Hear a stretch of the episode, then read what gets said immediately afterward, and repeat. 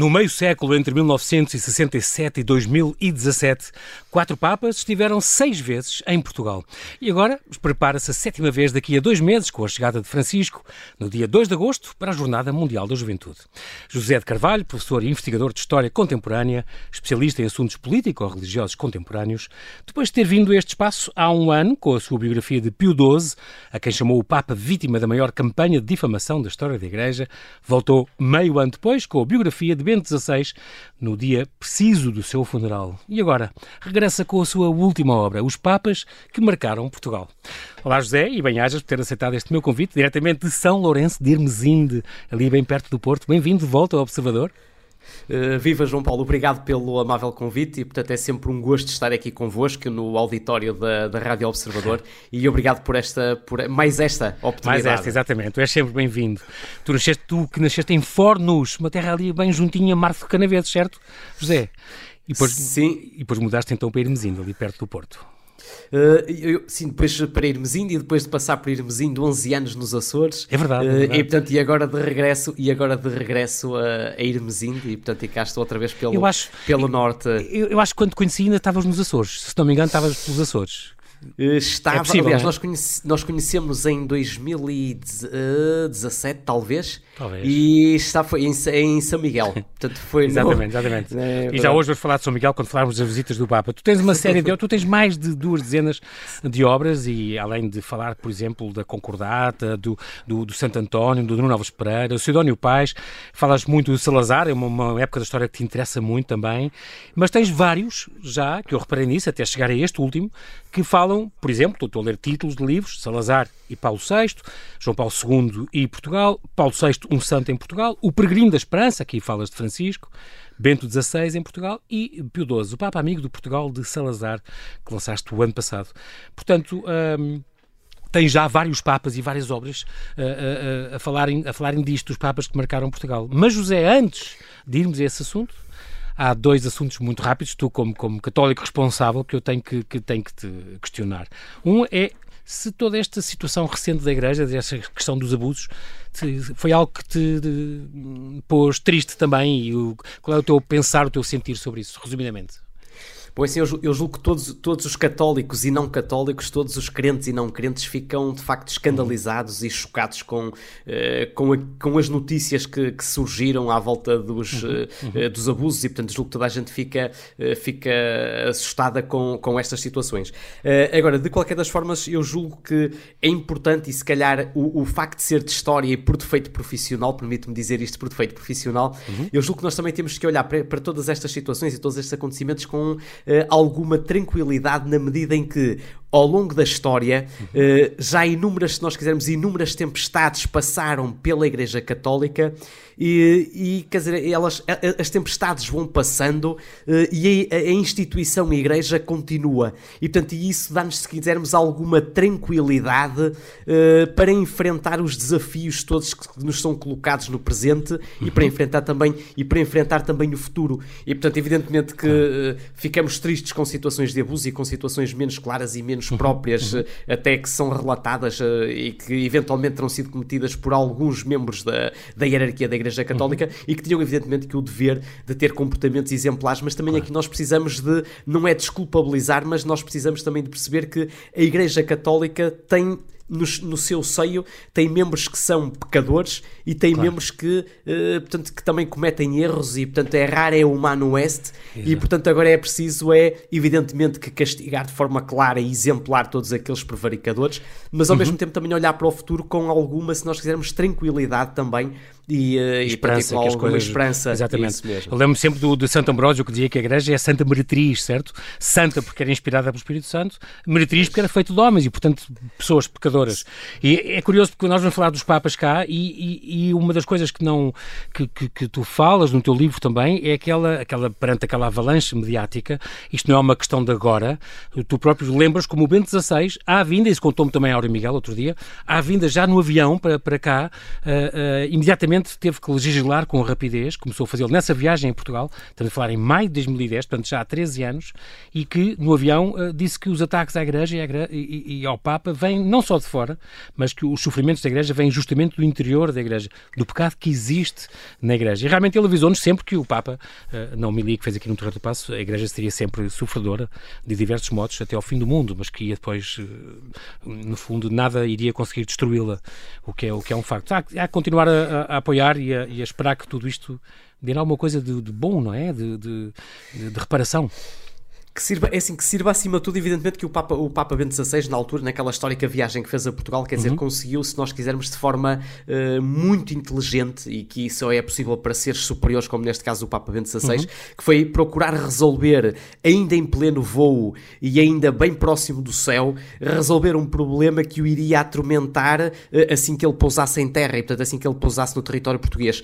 E ele, inteligentemente, conseguiu resolver o problema mesmo lá em cima, portanto, em pleno voo, que foi dizer que, de facto, os maiores pecados da Igreja estavam no seu interior, ou seja, Exatamente. os grandes problemas que a Igreja estava a sofrer naquele, naquele, naquela altura não vinham de era, fora. era por culpa Exato. própria, quer dizer, era por culpa própria. Claro. E portanto, isto também pode, pode, é se nós quisermos também uma forma uh, de fazer uma meia-culpa por parte da Igreja e, acima de tudo, que sirva para uma claro. purificação interior da Igreja e que, aliás, o Papa Bento XVI teve um papel, um papel decisivo em relação exatamente, a isso, exatamente. que foi assumir, assumir inteiramente os, uh, não, não por ele, mas uma vez que era ele que representava a instituição Igreja Católica, assumir nas suas costas e assumir essa responsabilidade claro, dos crimes que foram cometidos Obviamente. por outros e, portanto, isso é que, se nós quisermos, a, a, uma característica essencial de um líder, ou seja, é ele que assume os erros, é ele uhum. que assume uhum. a necessidade depois de, de purificação e de melhorar e de resolver, claro. ou procurar, pelo menos, resolver, resolver os problemas que outros cometeram. Que outros esta, cometeram. Esta, esta última situação, uh, José, antes de partirmos para o teu livro, da aprovação da lei de eutanásia, que, que tanto entristeceu o Papa Francisco, tu comentaste isso, uh, no dia 13 de maio, precisamente, uh, também é algo que te, que te chocou, que te entristeceu, não é? Ainda por cima promulgada por um presidente uh, que se diz católico. Eh, nós temos, é assim, nós, nós uh, aqui claramente, se nós quisermos, quer dizer, os filhos das trevas, isso está, está, está é a mensagem evangélica, quer dizer, os filhos das trevas são uh, hábeis por um lado e são provocadores por outro. Se nós nos recordarmos um pouco, a, a, a, o segundo referendo para a liberalização do aborto em uhum, Portugal uhum. Foi, foi, foi feito mesmo no dia 12 de fevereiro, no dia, aliás, desculpa, no dia 11 de fevereiro, uhum. no dia da, da, das aparições de Lourdes, e portanto um dia, uma data claramente mariana mariana e que muito marca, se nós quisermos, eh, é uma data que marca a cristandade. Eh, agora, para a aprovação da eutanásia, quer dizer, foi mesmo escolhida a data também em cima do 13 de maio. Ou seja, datas marianas, datas, se nós quisermos, que acabam por ser uma provocação clara ao sentir católico e à nossa própria identidade portuguesa. Uhum. Eh, agora, nós precisamos é ter algum cuidado com, com, com estas provocações, porque, quer dizer, quando nós não correspondemos àquilo, se quisermos, que são os apelos da mensagem evangélica e do cristianismo e, de, uhum. e do catolicismo, uhum. uh, há por vezes uh, situações, isso a história mostra-nos, uh, há por vezes situações que é preciso cautela porque podem depois aparecer alguns, alguns eu não lhe queria chamar castigos, mas alguns alertas, alguns alertas que depois podem surtir efeito junto de todos aqueles que acabam por aprovar leis, neste caso consideradas uhum. iníquas aos Sim. olhos, por um lado, da doutrina católica católica e por lá também por parte, eh, por parte dos, eh, dos católicos. Em relação ao, ao professor Marcelo Rebelo Sousa, e sem querer fugir também à, à pergunta de João Paulo,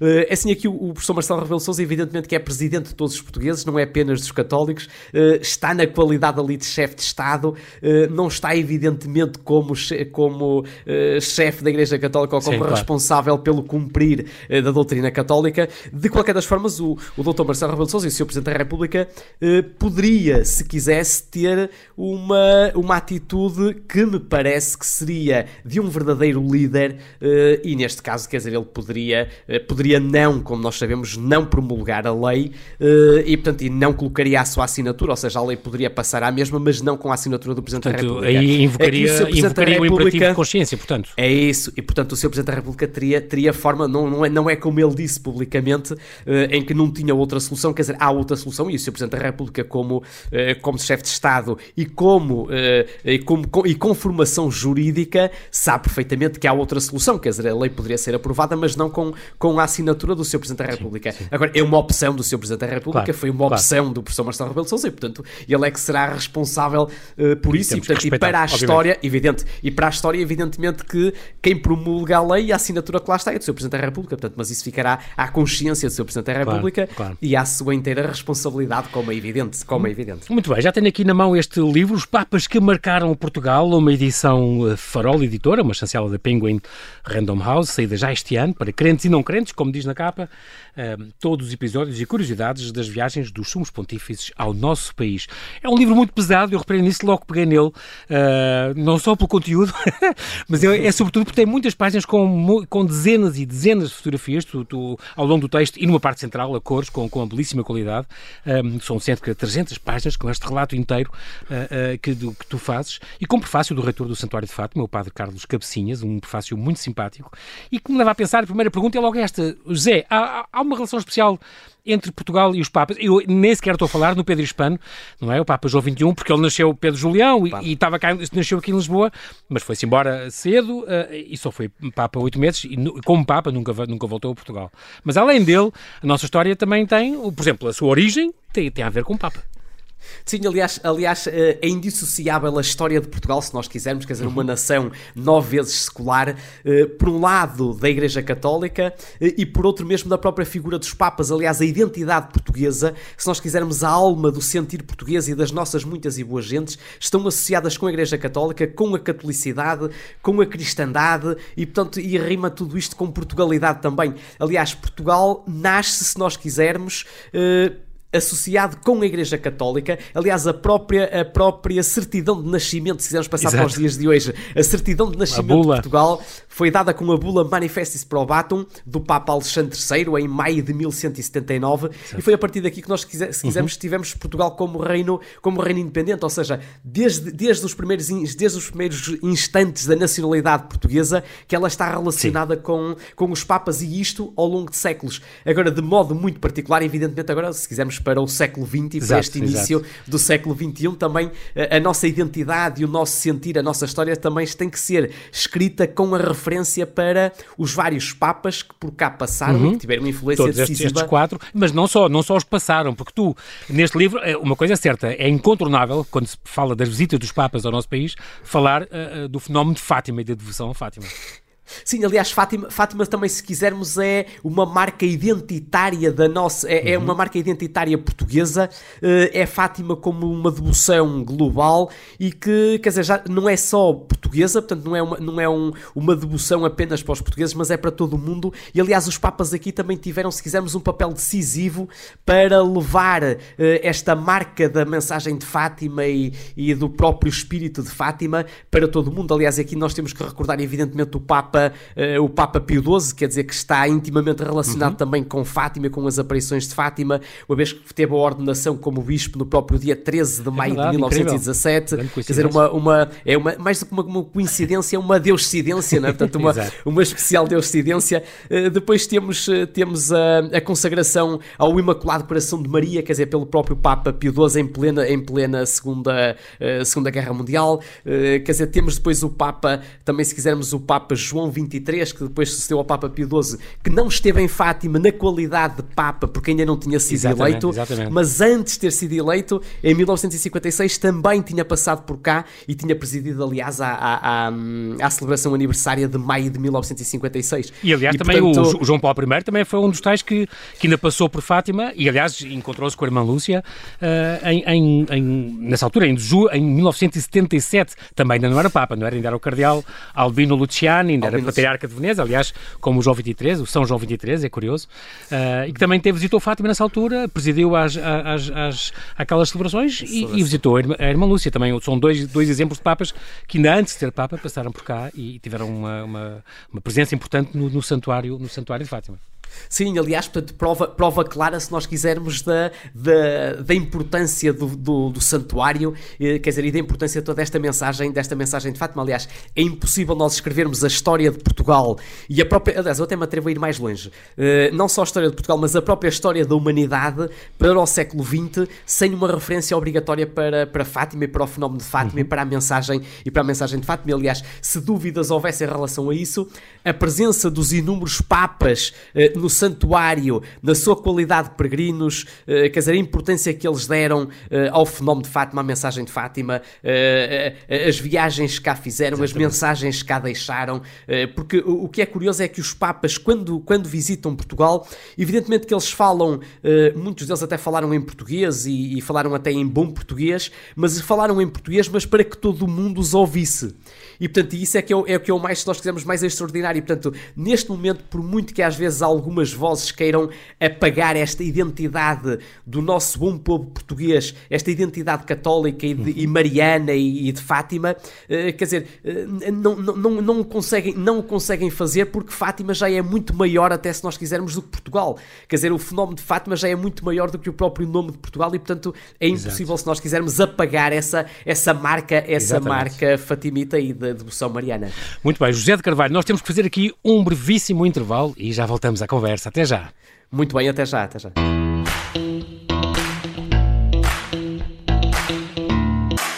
estamos a conversar com o historiador José de Carvalho, que é em preparação da Jornada Mundial da Juventude, daqui a dois meses, nos traz o seu último livro, Os Papas, que marcaram Portugal, com as seis visitas papais ao nosso país.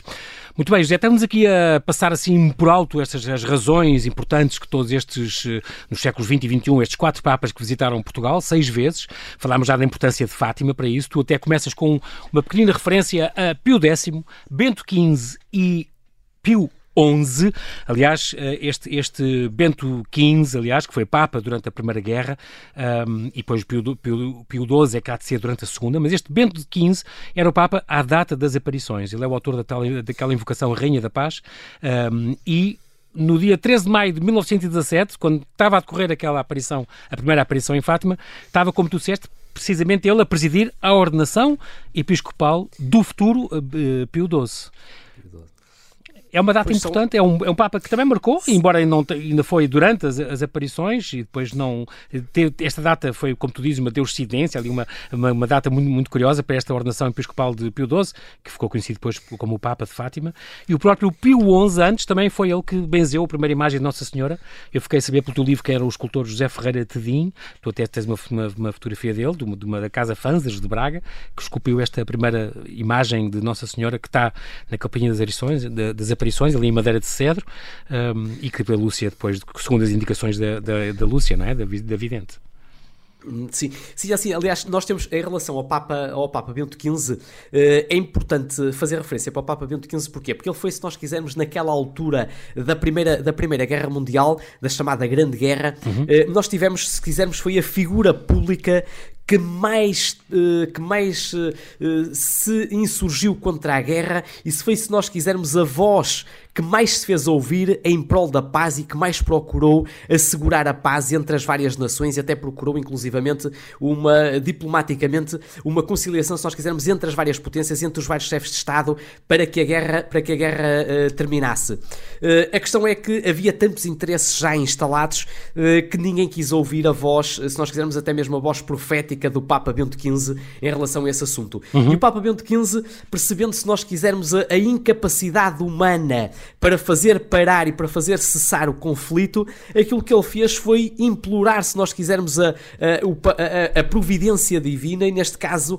a Mãe de Jesus, a Nossa Senhora, uhum. para que a guerra parasse, para que os filhos, eh, para que os seus filhos pudessem uh, portanto, e regressar a casa. Uh, agora, o que é facto é que ninguém quis ouvir o Papa, o Papa Bento XV. Agora, ele teve um papel aqui também importante, porquê? Porque foi ele, de facto, como, como o João Paulo acabou de referir, uh, foi ele que começou por implorar a, a, Nossa Senhora da Paz e, portanto, a invocação da paz. Uhum. E que depois o Papa, portanto, depois o Papa, um, o Papa Pio XI a seguir, iria depois, se nós quisermos, conhecer, um, conhecer também um pouco da mensagem de Fátima e, da, e até mais, antes do que isso, o fenómeno, se nós quisermos, das aparições de Fátima e depois aquilo que foi o importante e decisivo papel para a devoção, à invocação de Nossa Senhora de Fátima como a rainha, como a rainha da, a rainha da paz. É engraçado e... que logo nos princípios dos princípios, estou, a lembrar uma coisa, o, o núncio apostólico aqui em Portugal, uh, embaixador, portanto, do, do, Vaticano, foi visitar incógnito o santuário, tu contas isso, no 1 de novembro, dia de Todos os Santos, de 1926,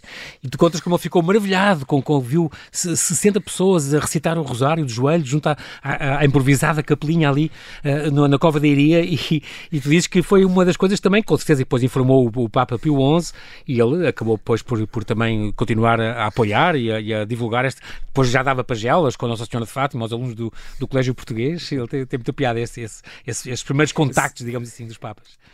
Sim, aliás, eu acho, eu acho que aquilo, aquilo que, eh, que aconteceu no início das aparições e de todo aquele fenómeno da devoção, da devoção Nossa Senhora de Fátima, eu acho que o mais importante aqui, e isto foi desde os primeiros dias e continua até aos dias de hoje, é se nós quisermos aquilo que é o verdadeiro sentir do, de um povo crente que reza de, de joelhos junto de Nossa Senhora, uhum. mas sempre com os olhos postos no céu.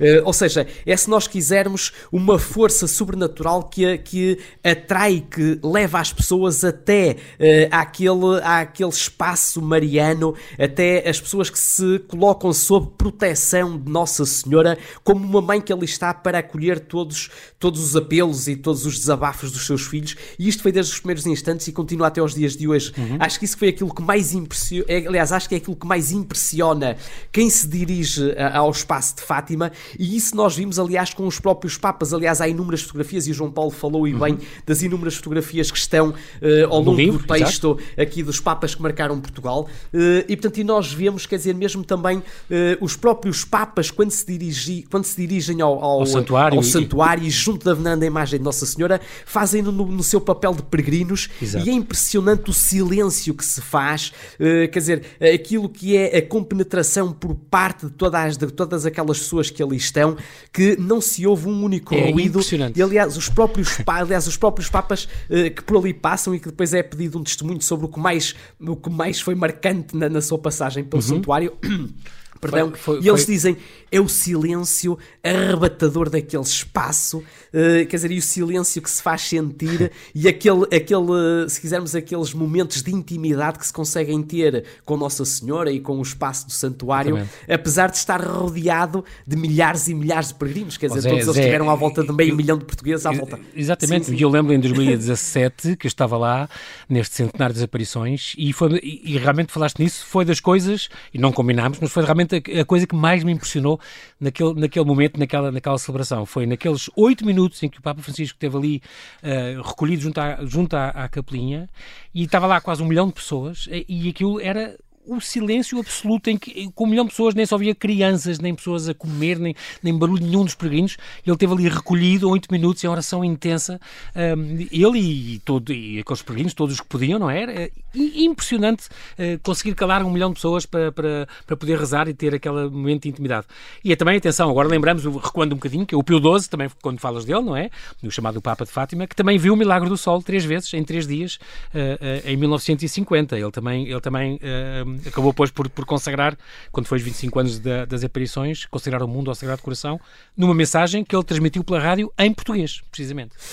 Uh, sim, e aliás, prova clara da importância de Fátima e do fenómeno de Fátima, quer dizer, como devoção global, não é? Portanto, uhum. uh, quer dizer, é Portugal a ser levado a todos os lugares do mundo, a toda a cristandade, uh, graças, neste caso, à mensagem de Fátima, uma vez, uma vez que ela foi apresentada em Portugal, mas não se reduz a Portugal, mas é para todo, é para todo o mundo. E de facto também é outra, se nós quisermos, outra deuscidência curiosa, e portanto, este livro, Os Papas, os Papas que marcaram Portugal, também mostra essas histórias e ao mesmo tempo é histórias, portanto, as duas coisas. Uhum. e em relação a esta questão do Papa, esta, se nós quisermos, esta réplica do fenómeno de Fátima, do milagre, aliás, a réplica do fenómeno uhum. do milagre do Sol, presenciado em Fátima, portanto, em 13 de outubro de 1917, por 60 ou 70 mil peregrinos, e ao mesmo tempo também que foi visto nos Jardins do Vaticano pelo Papa Pio XII, e portanto, ainda para mais nas vésperas de o Papa declarar o dogma da Assunção, da Assunção. de Nossa uhum. Senhora. Uhum. E portanto, isto é, se nós quisermos, uma chancela clara por parte de Nossa Senhora de Fátima para aquele passo importante que o Papa Pio XII estava, uh, estava a dar. Uhum. Portanto, e isto uh, é, se nós quisermos, para quem, para quem é crente e para quem olha para, estas, uh, para estes episódios com um olhar crente, vê claramente que aqui não há coincidência rigorosamente nenhuma, são apenas deuscidências e é, se nós claro. quisermos, a mão mariana a dar o aval àquilo que se vai fazendo em prol da humanidade, porque, quer dizer, a consagração ao mundo da Imaculado Coração de Maria, Sim. aliás, a mesma que o Papa, que o Papa, uh, uh, o Papa Francisco, o Papa Reinante fez o ano uhum, passado, uhum. Uh, é quando toda este, esta, esta confusão à volta da guerra entre a Rússia e a Ucrânia, uhum. quer dizer, e o Papa, percebendo a dificuldade, mesmo do seu ponto de vista diplomático, para que a guerra cessasse, quer dizer, na incapacidade humana de tudo isto, aquilo que ele faz é evidentemente implorar a proteção divina, uhum. implorar a proteção de Nossa Senhora e implorar, quer dizer, o fazer um apelo a Nossa Senhora para que quer dizer, para que a guerra cesse e para que os homens deixem de se matar uns aos outros, claro. uma prova clara da mensagem de Fátima que está associada com uma mensagem, se nós quisermos, de paz. Contas... E, portanto, mensagem de paz de 1917 uhum. até ainda continua até, até Exatamente, aos dias continua hoje. vigente.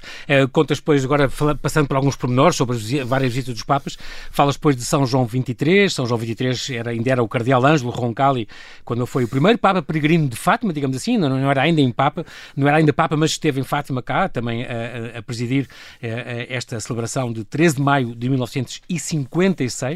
Acabou por visitar depois o Carmelo de Coimbra, onde falou com a irmã Lúcia, e depois foi canonizado em 2014. Engraçado, ele e, e, e o próprio uh, uh, São, São Paulo VI, com, numa missa em que, celebrada pelos dois Papas, o Papa Emérito e, e o Papa Francisco. Portanto, dois Papas canonizaram outros dois Papas, que foi uma data muito curiosa. Vai fazer 10 anos já daqui a pouco tempo, daqui a um anito. Uh, mesmo, sim, foi em, em, em 2014. 14, exatamente. 2014, isso mesmo. Já a seguir, Muito então, bem. foi o, é o Paulo VI, é que eu me lembro que foi o primeiro Papa que veio oficialmente em 67, mas que tu contas que o Salazar tentou impedir. Uh, é assim, o, o doutor Salazar, de facto, na altura, portanto, era o governante da época, uh, portanto, procurou impedir, aliás, ele até, ele, até disse, ele até disse mais do que isso. Ele disse, enquanto eu for vivo, uh, o Papa, o Papa Paulo VI não entra aqui, portanto, não lhe daremos o visto diplomático Foi para que ele entre O para que ele entre revelou isso, e, portanto, é exato, verdade. Exato. E, portanto, agora, o que, nós, o que nós também temos que, que perceber é, se nós quisermos o devido contexto claro, histórico claro. e o devido contexto político desta Sim, situação. Agora, o que é facto... Aquele congresso na Índia, não é? Porque ali há a Índia e o Papa, como a Índia tinha invadido a, a, a União Indiana, tinha, tinha tomado conta de, de, dos nossos territórios eh, lá, Goa, Damão e Dio, o Papa achou que era uma afronta o Papa ir a Bombaim para o tal Congresso Eucarístico, depois ele queria visitar Goa e depois o Sergério conseguiu, o Cardeal Sergério conseguiu demovê-lo dessa visita à Goa e por isso já depois, quando ele veio, ele teve com, com a irmã Lúcia também e depois acabou por fazer um bocadinho as pazes com o Salazar, não é? Começou com uma, uma visita crispada, mas depois eh, desanuviou para o fim. Sim, desanuviou e, aliás, e foi um, um, enorme sucesso, não só para o próprio Paulo VI, para a própria figura do Papa Paulo VI, uhum. uh, na medida em que naquela época as viagens papais não eram tão comuns como nos dias sim, de hoje, sim, ou claro. seja, o Papa ficava muito fechado, se nós quisermos, no Vaticano e nos espaços do Vaticano, uhum. e portanto não era, não era figura que se pudesse ver uh, com regularidade como é nos dias de hoje. Uh, quer dizer, hoje o Papa viaja com imensa regularidade, claro, quer dizer, vai claro. a imensos países e portanto é fácil, é fácil de vermos o Papa em vários países. Naquela altura não, quer dizer, era um acontecimento acontecimento é extraordinário. E mais extraordinário ainda o facto de o Papa Paulo VI, das poucas viagens que fez, uma delas foi precisamente a Portugal, para assinalar e também aqui mais uma marca mariana para assinalar os 50 anos das aparições, das aparições Mas nem sequer veio em Lisboa, havia essa, havia essa crispação, ele aterrou em, na base aérea de Montreal, foi a Fátima, voltou para a base aérea e depois uh, voltou para, para, o Vaticano, quer dizer, havia realmente essa, essa, esse desconforto, mas diz que ele próprio, quem o viu, quem estava com ele, diz que ele próprio se comoveu com um milhão de pessoas, que estavam 1.200 jornalistas e um milhão de, de peregrinos que estavam nessa altura, houve chuviscos, houve vento, ninguém arredou o pé e comoveu-se às lágrimas, ele conta, e conta depois num desabafou que nunca na vida tinha assistido a uma tão grandiosa e espontânea manifestação como a que viu com os peregrinos em Fátima.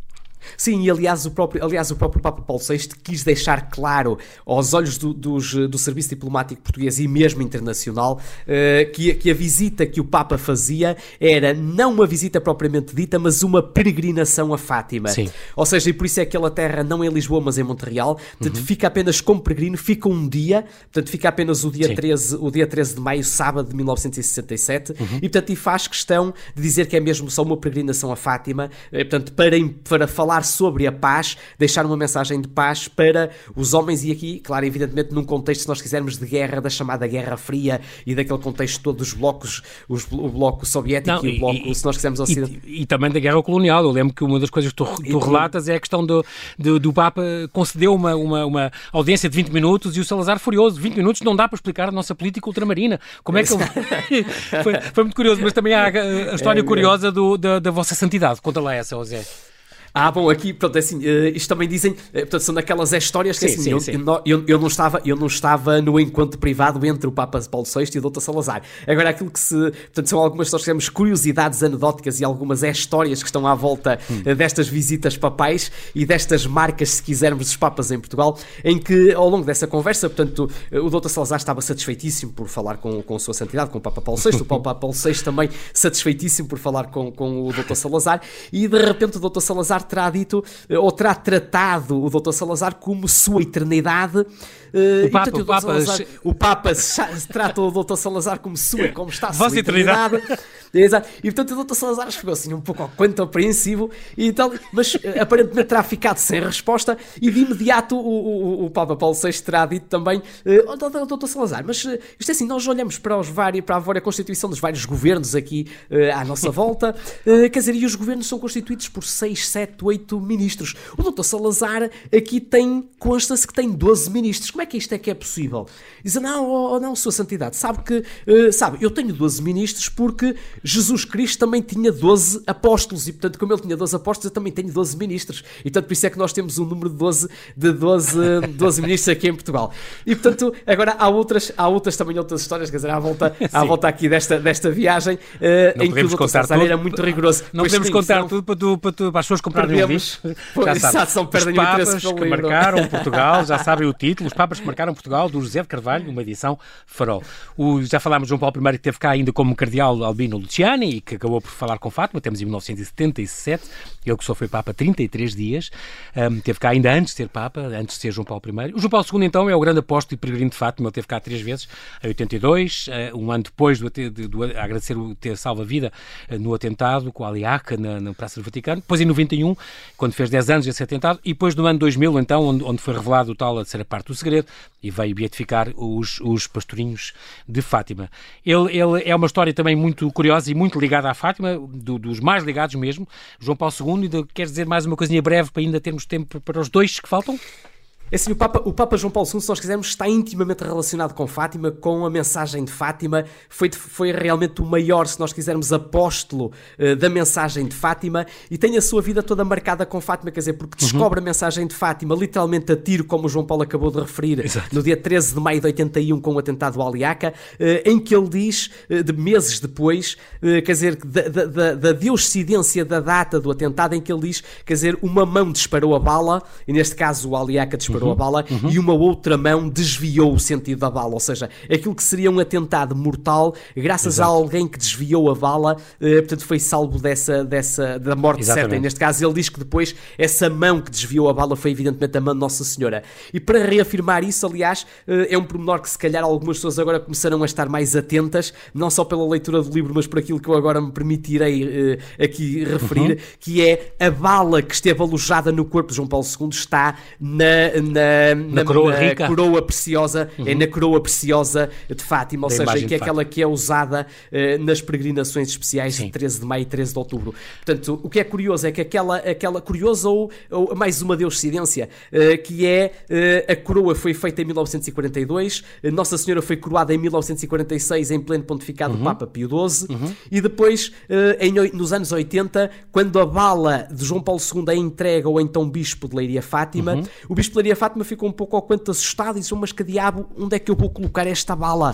Quer dizer, depois pegam na, na, naquele mesmo instante em que estava com. Portanto, regressou ao santuário, uh, na mesma altura em que estava com a bala na mão, um, entregaram-lhe a coroa, portanto, o que é que ele ia fazer? Foi ia, com a coroa. Ele diz: Bom, olharam para cima, tem um orifício no topo da coroa é em que ele coloca bom, mas é exatamente isto, o tamanho. Dizer, é exatamente o espaço incrível, para colocar incrível. a, para colocar Encaixou-se na, naquela bala, na parte da cruz. Exatamente. Exatamente. E, lá ficou e não mais saiu, e não mais saiu. Depois temos também do Papa João Paulo II, quer dizer, o, o anel, o anel do pescador uhum. eh, que o Papa João Paulo II tinha e portanto ele quando esteve em, em, connosco em dois, no ano 2000, quer dizer, ele tinha 84 anos, ele já débil de saúde, portanto Exatamente. ele sabia que seria o último ano, quer dizer, seria provavelmente a última vez que estaria em Fátima, e ele entregou aquilo que mais precioso tinha, que era o seu anel, e entregou Exatamente. também a Nossa Senhora numa clara consagração e a entrega uh, a Maria e a, e, a, e a, Nossa Senhora de Fátima. E portanto entrega também uma rosa de ouro, portanto, e toda exatamente, mais uma exatamente. série de, depois de episódios que estão relatados também no, no livro. No livro, exatamente. Falamos agora 30 segundos para cada um. Temos o Bento XVI, que teve então em maio de 2010, nesta visita a Portugal, 11 a 14 de maio, uh, passou. Olha, uma das coisas que tu revelas é que ele passou passou a, a, beber vinho do Porto às refeições.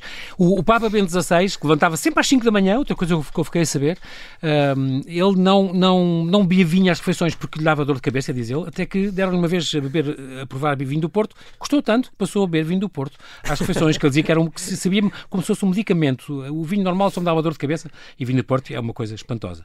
Muito bem, ele então é preside então àquela peregrinação aniversária, ele tinha estado como Cardeal Ratzinger em 96, já tinha estado lá em Fátima, um, e depois eh, tem aquela questão dos abusos, quando está a caminho de Lisboa, em 2010, a gente fala disso e lança essa investigação.